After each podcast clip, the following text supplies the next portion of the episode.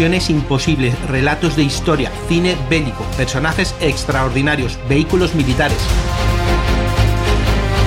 Bienvenidos a la historia bélica. Esto es Parabellum Podcast.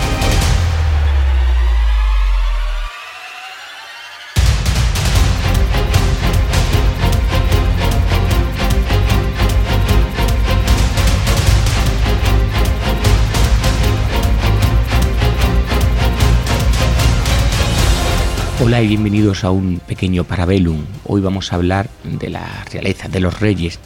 Vamos a hablar de los reyes y el esfuerzo bélico que tuvieron que realizar durante la Segunda Guerra Mundial.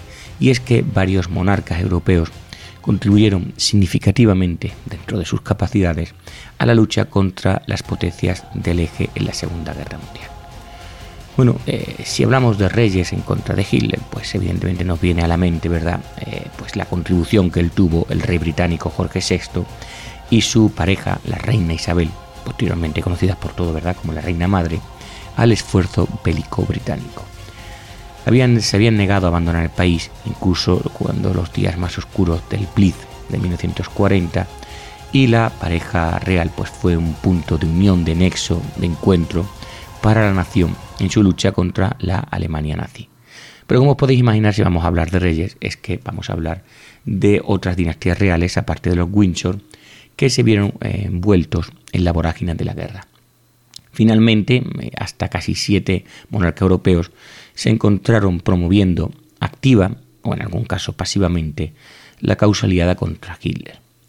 Irónicamente, eso hay que decirlo, estaban en el bando aliado casi eh, por obligación. Me explico. La mayoría de los países que gobernaban habían intentado, y por desgracia fracasado para ellos, mantener una precaria neutralidad.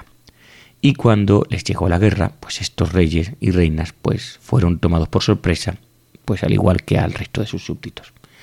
La lista real que vamos a mencionar en este podcast tenemos a la reina Guillermina de los Países Bajos, al rey Leopoldo III de Bélgica, al rey Cristian X de Dinamarca, al rey Haakon VII de Noruega, a la gran duquesa Carlota de Luxemburgo, al rey Pedro II de Yugoslavia y por último al rey Jorge II de los helenos en Grecia. Bueno, vamos a empezar por orden.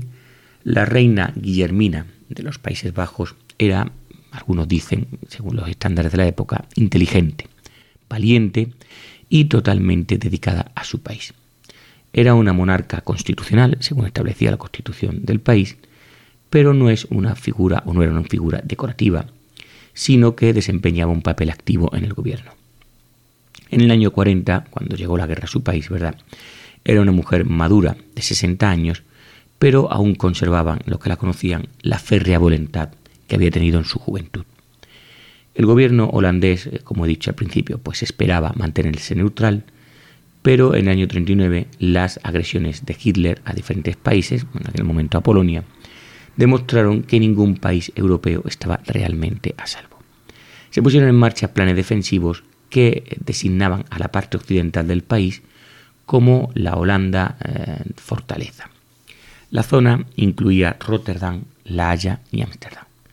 Mientras que Ámsterdam era la capital oficial eh, del país, es La Haya la que se considera el corazón administrativo y donde se podía encontrar el verdadero gobierno holandés. La idea era eh, practicar una defensa por capas con ciertas áreas geográficas como el río Más, el ancho río Más o Mosa, como también lo conocemos, incorporadas a este esquema general. En otros lugares se excavaron fortificaciones y también se podían utilizar eh, las inundaciones, es decir, inundaciones intencionadas por parte del ejército. Por tal parte del ejército holandés pues estaba mal equipado, en parte debido a los estragos que había causado la Gran Depresión y en parte porque el gobierno había puesto tontamente, lo podemos ver a posteriori, ¿verdad?, sus esperanzas en una neutralidad hasta, casi, hasta que casi fue demasiado tarde. En febrero del 40 los alemanes estaban ultimando los planes de esa ambiciosa ofensiva bautizada como Fallhelp o Caso Amarillo. Se preveía nada menos que la invasión simultánea de Francia, Holanda, Bélgica y Luxemburgo, como veis, pues afectan a tres países eh, con realeza. Hitler y sus generales no tenían más que desprecio, podemos decir, por los militares holandeses, pero lo que sí respetaban era la temible geografía holandesa. Si los holandeses abrían los diques e inundaban el país, los planes alemanes que necesitaran de una gran rapidez de avance, pues podrían verse comprometidos. La necesidad, sin embargo, la guerra, como se dice vulgarmente, es la madre de la invención, así que los alemanes idearon un plan audaz que, si tenía éxito, podría eliminar a los Países Bajos de la guerra en un solo día. ¿Cuál era este plan? Pues utilizar paraquedistas, los famosos Fallschirmjäger, ¿verdad? Así como sus compañeros la infantería aerotransportada y la misión de estos dos era eh, penetrar en Holanda, tomar La Haya, capturar a la familia real, en este caso la reina, al gobierno holandés y todo el centro de mando militar de una sola vez. El teniente general Hans von Sponeck iba a estar al cargo de esta eh, operación. Dispondría de cinco compañías de paraquedistas del segundo regimiento de Fallschirmjäger, así como de la 22 División de Infantería de la Luftlande, la Luftlande, esta división, como he dicho, aerotransportada. Esta última, eh, como podéis imaginar, pues no saltaba, sino que llegaba en aviones de transporte Junker Ju-52 eh, o en planeadores que aterrizaban en un aeropuerto o aeródromo y lo conquistaban. A una unidad especial se le asignó la captura, eso sí se le advirtió contacto, de la reina Guillermina, que sería puesto bajo el eufemismo custodia protectora. El objetivo principal de la operación era tomar los aeródromos alrededor de La Haya. El asalto aéreo inicial tuvo éxito, pero pronto, como muchos planes pasa, pues empezó a desbaratarse. Los holandeses habían colocado nidos de ametralladoras alrededor de los aeródromos, lo que hizo que los paraquedistas alemanes sufrieran un duro golpe. Decenas de aviones de transporte Junker Ju-52 fueron derribados o resultaron dañados y se acabaron estrellando. Los contraataques holandeses, algunos con sus exiguos carros blindados, obligaron a los alemanes a ponerse en todo momento a la defensiva. La reina Guillermina, que como he dicho antes, pues tenía tenacidad, coraje, cojones, como diríamos en España, estaba inicialmente decidida a quedarse y defender su país hasta el final. Aunque estaba más que dispuesta a arriesgar su propia vida, le preocupaba, eso sí, la seguridad de su familia, de la familia real. Finalmente se decidió que la princesa heredera Juliana, su marido el príncipe Bernard y sus dos hijas pequeñas, Beatriz e Irene, serían evacuadas a Gran Bretaña. El príncipe eh, Bernard Zurlippe Biesterfeld era un alemán de nacimiento y, bueno, digamos que tras su muerte, posteriormente en 2004, se descubrió que en realidad se había afiliado, atentos, al partido nazi cuando era un jovencillo. Cuando se casó con Juliana, eso sí, era un anti-hitleriano y dicen algunos que le veían disparar a los aviones alemanes que pasaban por encima del palacio con las armas que en aquel momento tenía a mano. Se dispuso que, como digo, la el princesa heredera Juliana, su marido Bernard y las niñas pues fueran llevadas a Igmuiden, donde los iba a recoger el destructor británico HMS Condrington. Viajaron para este viaje en, una, en un furgón blindado marrón que era propiedad del Banco de los Países Bajos. En este furgón no solamente iba la familia real, sino las joyas de la coronas guardadas en unas cajas de cartón. Hoy esta furgoneta se encuentra en un museo y se exhibe como el Blutwagen o vehículo del vuelo o de la escapada. El viaje de evacuación eh, fue todo menos rutinario. En un momento dado apareció un avión alemán, lo que hizo que la escolta del ejército holandés que iba con este vehículo abriera fuego. Lo peor estaba por llegar el grupo real llegó a los muelles de Igmuiden, pero justo cuando estaba a punto de embarcar en este HMS Condrington, pues la zona sufrió un ataque aéreo alemán. Comenzaron a caer bombas y los eh, coñones holandeses bombardearon el cielo con fuego antiaéreo.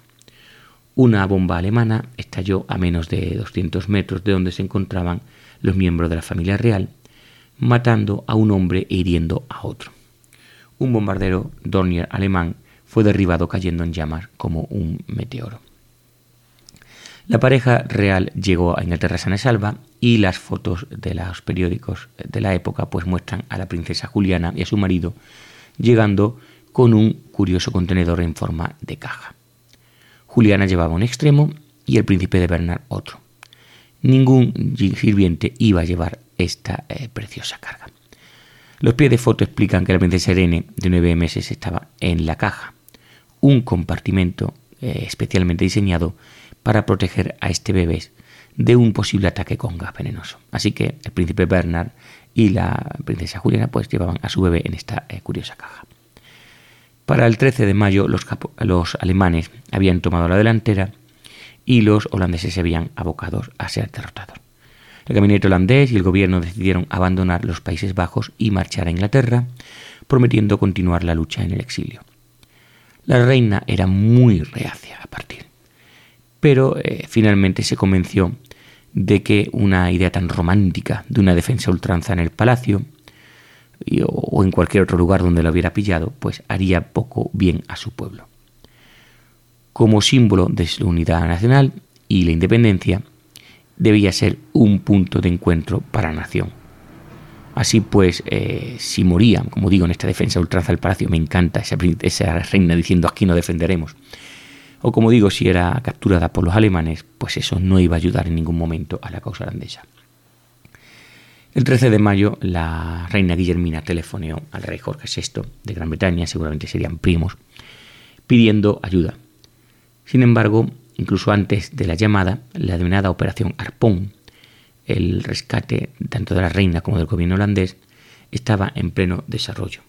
Por cierto, no hay que confundirlo con otra operación Arpón que eh, sería denominada posteriormente. La fuerza de la operación Arpón aseguraba que la reina Guillermina y los miembros del gobierno holandés, junto con el Estado Mayor y eh, los miembros de la Embajada Británica, escaparan sanos y salvos había sido una cosa eh, de correr, porque en un momento dado un equipo especial de paraquedistas alemanes llegó al palacio de Nurdeinde solo media hora después de que ella saliera por la puerta. Las emisiones eh, radiofónicas de Reina Guillermina infundieron valor y esperanza al pueblo holandés en un momento en el que más lo necesitaba. Al principio, eh, los británicos, y como he dicho antes, no sé por qué, solamente porque había sido afiliado al partido nazi, aunque eso se guardó secreto, pues no confiaban en el príncipe Bernard, y sobre todo porque también era de origen alemán. El príncipe al final pues demostró su antinazismo siendo un piloto y volando en misiones de combate que incluyeron el bombardeo de las bases alemanes de lanzamiento de cohetes V1. A finales del año 40, esta familia real estaba eh, firmemente establecida como símbolo de la libertad nacional y la independencia de Holanda frente a la Alemania nazi. En el cumpleaños del príncipe Bernard, el 29 de junio del 40, las banderas holandeses ondearon por todas partes para consternación de los alemanes ocupantes. Mucha eh, gente también llevaba claveles en la solapa, algo que el príncipe Bernard hacía a menudo antes de la guerra los alemanes respondieron retirando todos los retratos reales de los edificios públicos holandeses. Vámonos, por otro lado, a otro rey, en este caso el rey Leopoldo III de Bélgica, que decidió no exiliarse como Guillermina, hecho que, pues, irónicamente contribuyó a que tuviera que abdicar en el año 51. Cuando Alemania invadió, en este plan amarillo que hemos dicho, eh, Holanda, Bélgica también, el 10 de mayo del 40, Bélgica también fue sorprendida, si se puede sorprender de algo que te llevan avisando durante meses. El ejército belga luchó con ahínco, pero al cabo de una semana quedó claro que el valor no era suficiente. Sobre todo cuando eh, los aliados, los británicos y franceses, habían sido derrotados y parecían estar al borde del colapso. En su última reunión con los ministros de su gobierno, Leopoldo dejó claro que iba a compartir el destino del ejército belga, fuera cual fuera. Esto eh, causó consternación entre el gobierno belga, ya que habían decidido evacuar a Inglaterra y formar un gobierno en el exilio. El rey dijo algo así como que se llevaría bien con los nuevos ministros, lo que parecía implicar que parece ser que pues nuevos ministros, entonces nosotros no somos el gobierno, aquí va a haber un gobierno colaboracionista, aunque bueno, también podemos pensar que no era eso lo que quería decir, no se sabe muy bien. El gobierno belga, como digo, huyó a Londres y una vez en la seguridad de, la capital británica, denunció al rey Leopoldo y repudió cualquier medida que pudiera tomar el rey. Los malos sentimientos que se desarrollaron a partir de ese momento entre el rey y su gobierno en el exilio no hicieron más que aumentar con los pasos de los años. Mientras tanto, el rey se rindió incondicionalmente a los alemanes, tras una contienda desigual que duraría 18 días. Los británicos y franceses además lo denunciaron inmediatamente por haber capitulado prematuramente. Incluso el primer ministro, nuestro amigo Winston Churchill, condenó la decisión, aunque es verdad que poco más podía hacer el ejército belga, salvo entregarse al enemigo para evitar la aniquilación total. De esto podríamos discutir sobre si, informó con tiempo al ejército francés y británico o no. El rey Leopoldo se encontró esencialmente como prisionero de guerra bajo la estrecha supervisión alemana.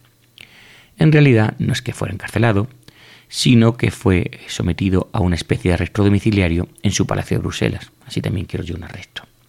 Mientras estaba bajo la custodia alemana, además nuestro rey Leopoldo, que era viudo, dañó aún más su reputación ante el pueblo belga al casarse.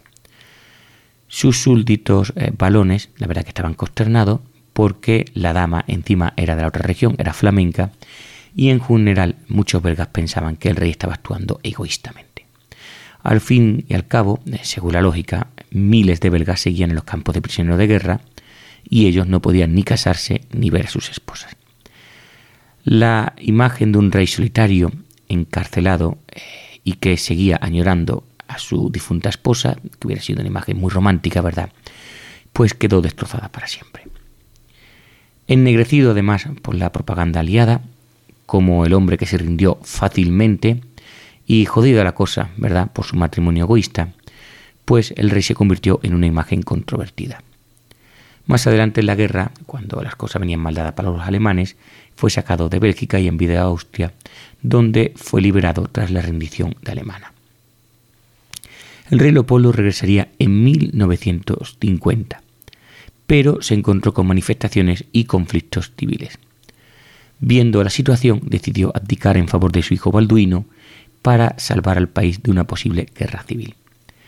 Víctima de un mal juicio del momento y de una increíble mala suerte, el rey Leopoldo III fue el único monarca aliado que terminó la guerra sin ser popular entre su pueblo.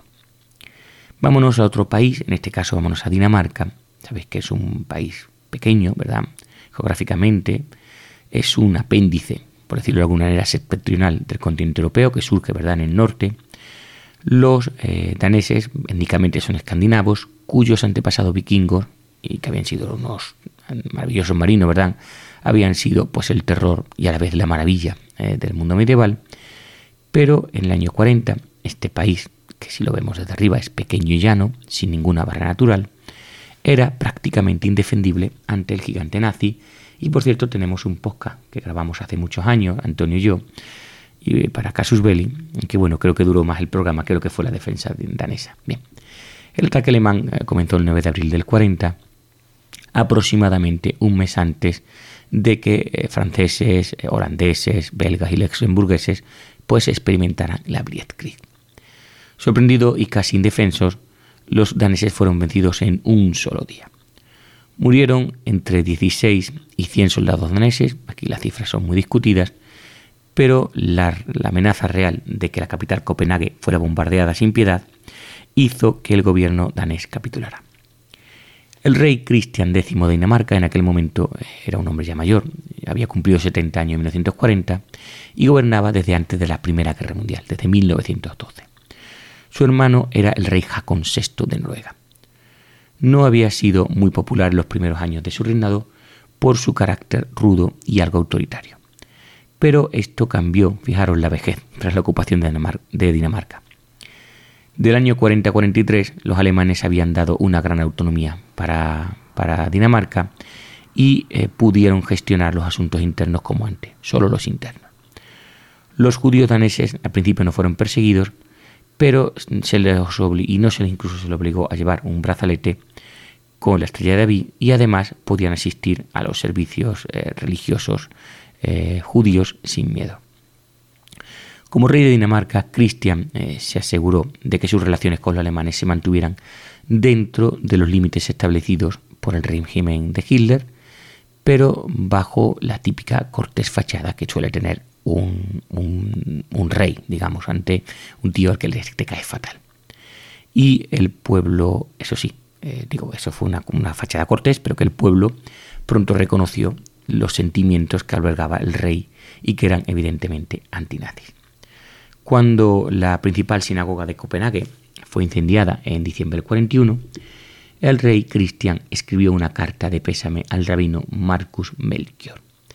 El rey también ayudó a financiar la evacuación secreta de todos los judíos daneses, casi 8.000, a la Suecia neutral cuando se vieron amenazados más adelante eh, por los alemanes durante la guerra. Desgraciadamente, el rey sufrió una caída de su caballo en el año 42 y quedó en una situación de semi-invalidez el resto de su vida. En el año 43 los alemanes dieron una especie de golpe de Estado que acabó completo con esta ilusión de independencia danesa. Pero después de la guerra, los daneses honraron a Christian como el hombre que mantuvo eh, encendida la llama del nacionalismo danés. Vámonos con otra reina, en este caso se denomina Gran Duquesa, la Gran Duquesa Carlota de Luxemburgo. La defensa de Luxemburgo también tiene su posca, y es que Antonio le mola las defensas eh, desesperadas. en caso belli podéis buscar la defensa de Luxemburgo, o la ocupación o la invasión de Luxemburgo por el ejército alemán. Como digo, la Gran Duquesa Carlota fue la última de los refugiados reales de 1940 en llegar a Londres. Cuando los alemanes invadieron, como el resto de los países que hemos comentado antes, su país el 10 de mayo, la gran duquesa, su marido, el príncipe Félix y sus seis hijos eh, solo salieron cuando el ejército alemán estaba literalmente encima de ellos. La familia real se dirigió inicialmente a Francia, cuando ésta pues empezó a tener problemas, llegaron a España y de allí se trasladaron a Portugal. La gran duquesa María Adelaida, la hermana de Carlota, se, quedó, eh, se había quedado cuando el ejército del Kaiser había ocupado Luxemburgo en la Primera Guerra Mundial. Carlota estaba decidida a no correr la misma suerte que su hermana porque no le apetecía convertirse en una marioneta real o percibida por el pueblo de Alemania. La gran duquesa aceptó la oferta de ser refugiada en Estados Unidos que le realizó el presidente Franklin Roosevelt para ella y sus hijos pero al final ella misma se dirigió a Inglaterra. Una vez allí realizó una serie de transmisiones radiofónicas muy efectivas a su nación prisionera, unas eh, locuciones tan efectivas que la llegaron a llamar la propagandista de las perlas. Vámonos a otro país que hemos comentado antes de pasada, a Noruega, que fue invadida el mismo día que Dinamarca, el 9 de abril del 40. Los alemanes planeaban capturar Oslo utilizando una fuerza naval que incluían el acorazado de bolsillo el Lutzow y el nuevo crucero pesado el Blücher. Al igual que la posterior operación de Holanda, la irá a capturar al rey Hakon VI y a todos sus gobiernos antes de que pudieran reaccionar y organizar una defensa nacional. Por suerte para el rey, el plan eh, alemán fracasó debido a los descuidos que realizaron los planificadores y al valor de un viejo soldado noruego. Estos buques se acercaban a la capital noruega a través del fiordo de Oslo, que se estrecha en un lugar llamado Oskamborg. El estrecho estaba vigilado por la fortaleza de Oskamborg, que tenía para el momento casi 100 años. Su artillería ya era antigua, databa de alrededor de 1900, al igual que una batería de torpedos submarinos. Los eh, planificadores alemanes habían pasado por alto, o han descartado quizás por anticuada esta fortaleza. Pero no se dieron cuenta de que el comandante de Oscarborg, el coronel Birger Eriksson, no iba a dejarles pasar. Tenía orden de hacer un disparo de advertencia antes de iniciar las hostilidades. Eriksson eh, vio el peligro que representaban los alemanes y él no tuvo ninguna duda un viejo oficial sabe para lo que está preparándose. Según dicen, no dudó y dijo, o me condecoran o me llevan a, juicio, fuego. Los proyectiles eh, se clavaron en el Blücher, causando daños, y dos torpedos noruegos acabaron con este buque. Unos 2.000 alemanes murieron o se ahogaron a bordo del Blücher, incluyendo tropas eh, civiles que iban dentro, en este caso agentes de la Gestapo, y funcionarios que debían tomar el control total de la capital noruega. Los demás buques que iban detrás se retiraron del lugar. El hundimiento del Blücher permitió a los noruegos ganar un tiempo precioso. El rey, la familia real, el gabinete y la mayor parte del parlamento noruego, eh, allí se domina el Storling, escaparon de la ciudad en un tren especial. Al día siguiente, Kurt Brauer, el, diplomático, el, embajador alemán en Noruega, tuvo una audiencia con Hakon y le exigió que nombrara a Kisling, a Vidkun Kisling, que era en aquel momento el jefe del partido National Sapling, ese era el nombre con el que se conocía el partido fascista noruego, como nuevo primer ministro. El embajador Brauer también amenazó al rey con tomar duras represalias contra el pueblo noruego si no accedía. El rey Jaco mantuvo una reunión bastante emotiva con su gabinete en la ciudad de Nibesgun. El rey, dijo eh, que seguiría los deseos de su gobierno, pero por luego continuó. Por mi parte, no puedo aceptar las exigencias alemanas. Entraría en conflicto con todo lo que he considerado mi deber como rey de Noruega. Así que, en lugar de convertirse en un obstáculo para la rendición, decidió que abdicaría al trono.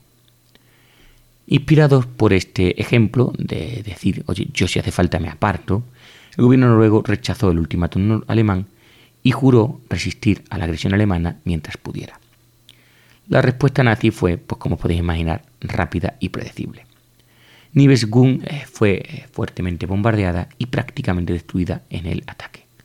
Hakon y los funcionarios del gobierno se vieron obligados a buscar refugio en un bosque de abedules cercano. El rey se convirtió en aquel momento en un fugitivo en su propio país durante un tiempo y tuvo que seguir moviéndose continuamente para evitar ser capturado los ataques aéreos alemanes siempre fueron una amenaza constante. Finalmente, el rey, su hijo y heredero, el príncipe heredero Olaf, y algunos miembros del gobierno embarcaron en el crucero HMS Devonshire para ser transportados a Inglaterra. Jaco fue recibido en la estación londinense de Euston por Winston Churchill personalmente, lo cual pues, nos da una idea de lo que es el verdadero respeto que tenía el primer ministro británico. El rey Hakon asumió un papel de liderazgo en el movimiento de la Noruega libre, organizando la fuga de sus fuerzas armadas, celebrando reuniones de gabinete y realizando emisiones de radio. Durante una de sus primeras visitas a la BBC, eh, el recepcionista le preguntó, ¿de dónde dijo que era rey? El señor recepcionista pues no tenía mucha idea. Vamos con otro rey, y es que en la primavera del año 41, la operación Barbarroja, este, no, en la Unión Soviética no había rey, tranquilo, como digo, la invasión de la Rusia soviética por parte de Hitler estaba muy avanzada. Como parte del plan general, era importante que los distintos países de Europa del Este se unieran al denominado pacto tripartito, Japón, Italia y Alemania. Algunos se adhirieron voluntariamente, otros necesitaron cierta presión, coerción lo llamaríamos ahora, y bueno, pues Hungría, Rumanía y Bulgaria al final se alinearon. Pero Yugoslavia intentó mantener su neutralidad. Y es que vamos a hablar efectivamente del rey de Yugoslavia. Yugoslavia había sido un producto de este chanchulleo político, ¿verdad?, del final de la Primera Guerra Mundial. Podemos decir que era un matrimonio incómodo de tres grupos étnicos distintos que además no se llevaban especialmente bien. Los serbios, los croatas y los eslovenos que se unieron para formar una nación. La monarquía, originalmente serbia, proporcionaba una especie como de pegamento, ¿verdad?, que debía mantener al país en pie. Pero las, eh, las rivalidades étnicas y las sospechas mutuas eran tales que Yugoslavia siempre hizo honor a su reputación de ser el polvorín balcánico. En aquel momento, en aquella época, el país estaba gobernado por un regente, el denominado príncipe Pablo, que gobernaba en nombre de su primo adolescente, el rey Pedro II. A Pablo le importaban muy poco los alemanes, pero ahora se enfrentaba a pocas alternativas viables. El 17 de marzo del 41 finalmente aceptó que su país Yugoslavia se uniera al eje. Esta era una medida impopular y un grupo de oficiales serbios lo depuso, aboliendo la regencia y permitiendo que el rey eh, Pedro, en aquel momento se tenía 17 años, pues como digo, llegara al trono. El golpe enfureció a Hitler, que declaró simplemente, he decidido destruir Yugoslavia. El Führer cumplió su palabra y en pocos días el país experimentó el terror de una Blitzkrieg alemana en toda regla. El joven rey Pedro consiguió escapar a su vecina Grecia, luego marchó a Palestina, al territorio de Palestina, al actual Israel, y finalmente llegó a Egipto. El joven monarca eh, visitó finalmente Estados Unidos, donde conocería al presidente Franklin Delano Roosevelt y dicen algunas fuentes que lo que más le gustó fue asistir a un partido de béisbol de los Yankees. El rey Pedro, a los ojos de todos, tenía un aire romántico, como si fuera el actor principal de una tragedia épica. La imagen, la verdad, que no está muy alejada de la realidad.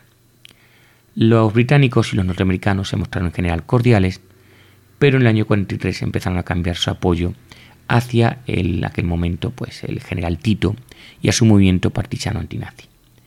Tito era un comunista que odiaba la monarquía y tenía unos planes para Yugoslavia que no incluían a Pedro en la posguerra. Vámonos al vecino de Yugoslavia, a Grecia, que para el año 41 eh, ya estaba eh, comprometida en una guerra sangrienta y no precisamente primero contra los alemanes. Y es que nuestro dictador preferido italiano, Benito Mussolini, había intentado emular a Hitler, pero su ejército tenía muy poco apetito de conquista y los griegos pues se le habían atragantado, ¿verdad? Eh, Hitler se vio obligado a salvar a su aliado de una humillante derrota y pronto los panzer alemanes se adentraron en la denominada cuna de la civilización occidental. ¿Quién estaba allí al mando? Pues el rey Jorge II, que era un hombre que parecía ver su corona como una especie de diversión, algo distante. La familia del rey no era de origen griego, sino que tenía más bien conexiones con el resto de las familias reales, por ejemplo, la danesa o la noruega, que recuerdo que eran hermanos en dos reyes.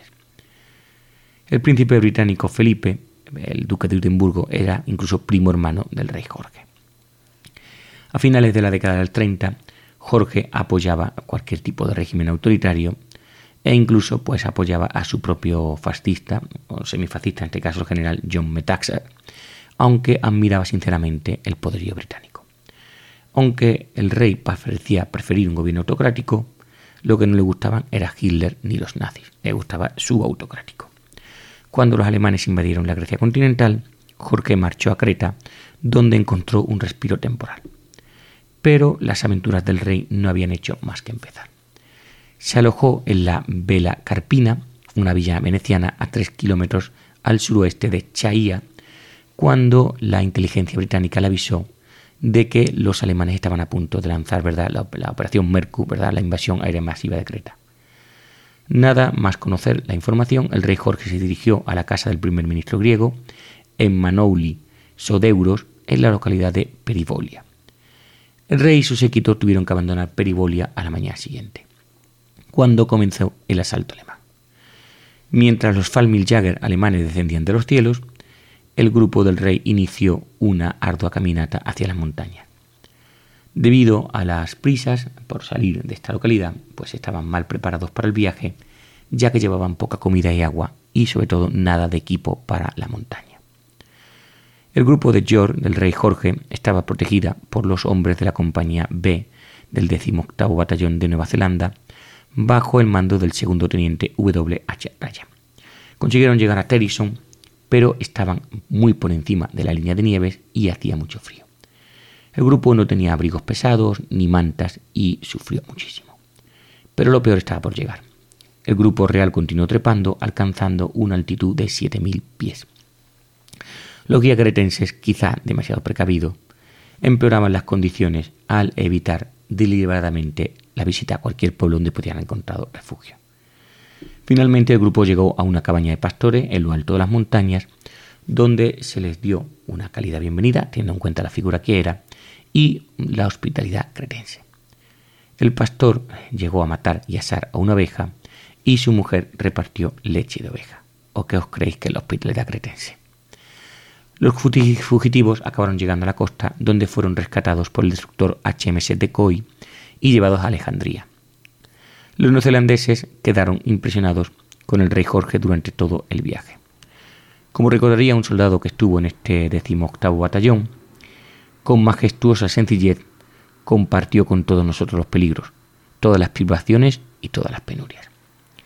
El rey Jorge de los helenos acabó encontrándose en Gran Bretaña y, como el resto de los exiliados reales, fue un incansable defensor de la libertad de su país de la tiranía nazi regresaría a Grecia después de la guerra como símbolo de honor de su nación. Y hasta aquí este pequeño podcast para hablaros de los diferentes reyes que participaron en la Segunda Guerra Mundial. Reyes europeos, evidentemente. Podríamos hablar de otros reyes en otras naciones, como podían ser en Asia, pero no es el momento. Si os ha gustado este Parabellum y si queréis apoyar a Casus Belli, a la factoría Casus Belli, pues ya sabéis, comentar, compartir, darle un like. Si no estáis suscritos a Casus Belli ya, ya faltáis. Y si queréis, pues podéis haceros fans por 3 euros al mes. Soy Iseo Rodríguez, esto es un Parabellum de Casus Belli y hasta otra. Aquí un Podcast, un programa semanal de la factoría Casus Belli, producido y editado por Podfactory. Puedes escucharnos en las principales plataformas de podcast y puedes seguirnos en Instagram y en Twitter o ponerte en contacto con nosotros en parabellum.podfactory.es. Suscríbete para no perderte ni un episodio. Tema musical de Witch Hunters de Gregoire Lur bajo licencia Creative Commons. Te espero el lunes que viene en un nuevo Parabellum.